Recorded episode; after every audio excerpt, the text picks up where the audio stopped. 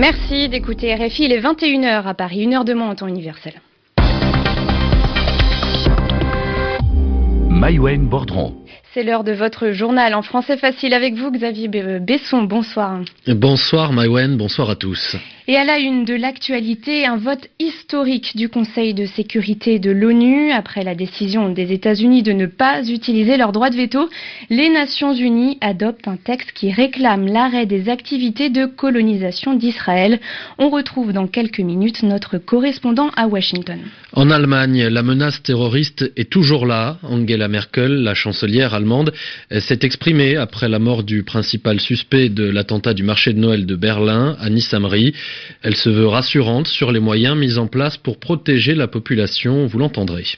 C'est un tournant dans la guerre en Syrie. Le régime contrôle désormais la totalité de la ville d'Alep, mais les combats entre les forces pro-gouvernementales et la rébellion se poursuivent dans d'autres régions du pays. Un vaccin contre le virus Ebola, l'OMS, l'Organisation mondiale de la santé, annonce qu'il est même efficace jusqu'à 100%. Plus d'explications dans ce journal. Le journal. Le journal en, français, facile. Le Conseil de sécurité de l'ONU vient d'adopter un projet de résolution réclamant l'arrêt des colonies israéliennes sur des territoires palestiniens. Jean-Louis Portet, bonsoir. Bonsoir. Vous êtes en direct de Washington. C'est une première. Les États-Unis n'ont pas utilisé leur droit de veto. Ils se sont abstenus. Oui, tout à fait. Abstention historique. Dans le passé, les États-Unis ont toujours soutenu Israël en opposant leur veto à toute résolution du Conseil de sécurité hostile à l'État hébreu. Lors d'une résolution identique condamnant la colonisation des territoires palestiniens en 2011, Washington avait bloqué son adoption en utilisant son droit de veto. Mais depuis, les relations entre Barack Obama et Benjamin Netanyahu se sont sérieusement détériorées, même si États-Unis n'ont jamais réduit leur assistance militaire à Israël. Barack Obama n'a jamais caché sa désapprobation à l'égard des colonies de peuplement qui ont constitué un obstacle majeur à ses efforts pour parvenir à un accord pouvant conduire à la solution des deux États. En laissant adopter la résolution d'aujourd'hui, il envoie donc un dernier message à Netanyahou pour condamner cette politique.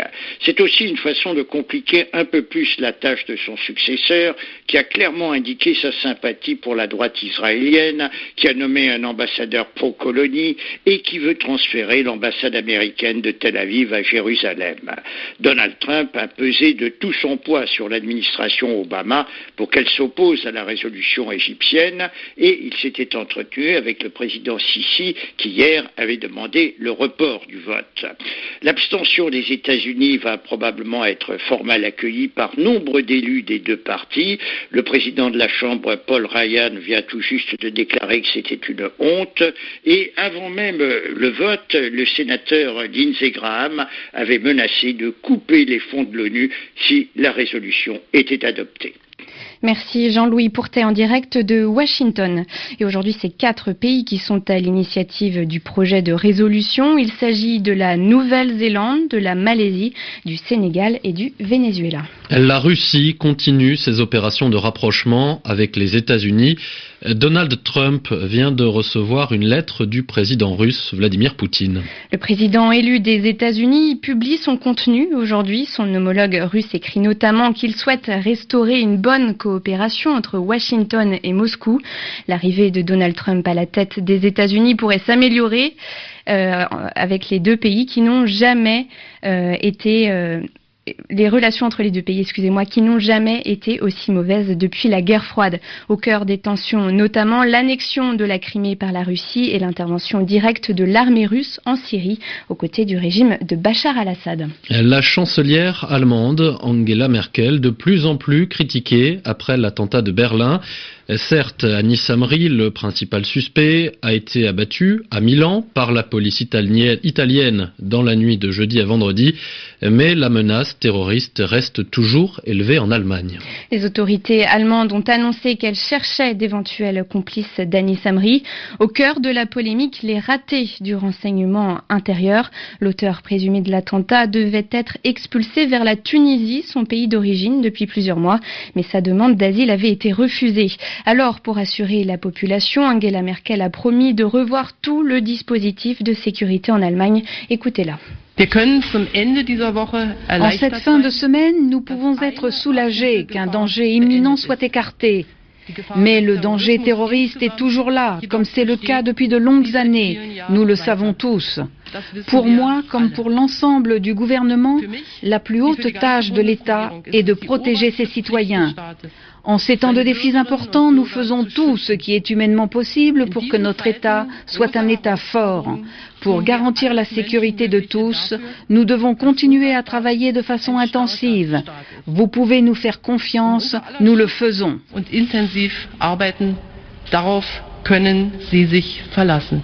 Angela Merkel, la chancelière allemande, elle a également affirmé qu'elle s'était entretenue par téléphone avec le président tunisien Beji Caïd Essebsi. Elle veut accélérer les expulsions des ressortissants de ce pays n'ayant pas obtenu le droit d'asile en Allemagne. Les deux pirates de l'air qui ont détourné un avion libyen vers Malte aujourd'hui se sont rendus. On vient d'apprendre que les armes qu'ils portaient étaient factices, c'est-à-dire fausses. Selon le ministre des Affaires étrangères du gouvernement d'union nationale libyen, il s'agit de de deux partisans de l'ancien régime de Muammar Kadhafi qui réclamaient l'asile politique sur l'île maltaise. L'avion assurait un vol entre Seba dans le sud-ouest de la Libye et Tripoli, la capitale. Il s'est posé à l'aéroport de La Valette, la capitale maltaise, avec 115 passagers à bord. Les pirates ont fini par libérer leurs otages après des heures de négociations. Un engin potentiellement explosif découvert devant le siège d'une association turque à Bruxelles. Des médias locaux évoquent une bonbonne de gaz. Le service de déminage a été appelé dans le quartier de Scarbeck. Selon le porte-parole du parquet, il n'y a plus de danger pour la population. Une victoire éclatante pour Bachar al-Assad et une lourde défaite pour la rébellion. Le régime syrien a repris la ville d'Alep avec l'aide de ses alliés russes et iraniens. Les forces pro-gouvernementales se sont déployées aujourd'hui dans les quartiers récemment pris aux rebelles après l'évacuation forcée de dizaines de milliers de civils. Mais la guerre n'est pas finie pour autant. Les combats se concentrent désormais dans d'autres zones de la Syrie, Daniel Valo. En perdant Alep, la rébellion va se concentrer désormais sur des positions rurales situées principalement dans le nord et dans le centre du pays. La rébellion reste présente dans la province d'Alep, dans la campagne qui se trouve à l'ouest et au nord de la ville. Elle reste présente également dans la province de Homs.